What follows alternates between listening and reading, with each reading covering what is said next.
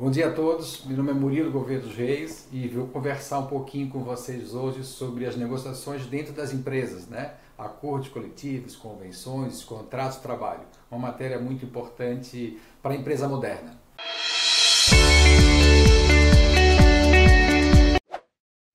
Então, chegou aqui no escritório algumas perguntas, uma delas eu escolhi, que eu achei mais interessante, mais importante, seria sobre a negociação coletiva dentro das empresas. Né?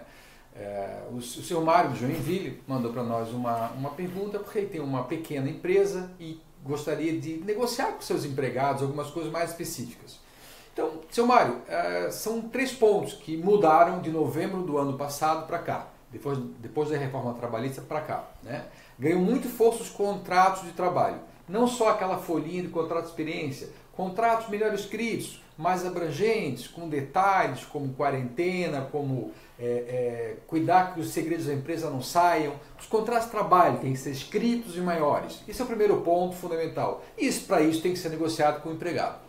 Um outro ponto fundamental é que a partir de novembro do ano passado para cá, os acordos coletivos que se pode fazer entre os seus empregados da sua, da sua empresa e o senhor, pode fazer esses acordos coletivos diretamente entre vocês, isso tem mais força do que a convenção coletiva, do que a lei.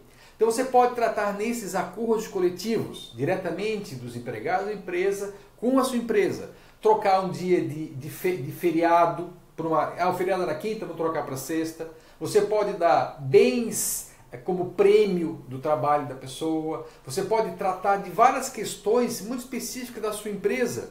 Né? Um, uma empresa padaria, outra metalúrgica, mas são coisas muito específicas. Né? O artigo 611 da CLT, número A, que é da, da reforma, falou o banco de horas, intervalo entre a jornada pode ser negociado, plano de cargos e salários, remuneração por produtividade, incluídas gorjetas, o teletrabalho. Então, uma série de coisas que podem ser negociadas, e esse artigo não é extintivo, ele é exemplificativo, que vai ficar muito melhor para a sua empresa, muito mais específico.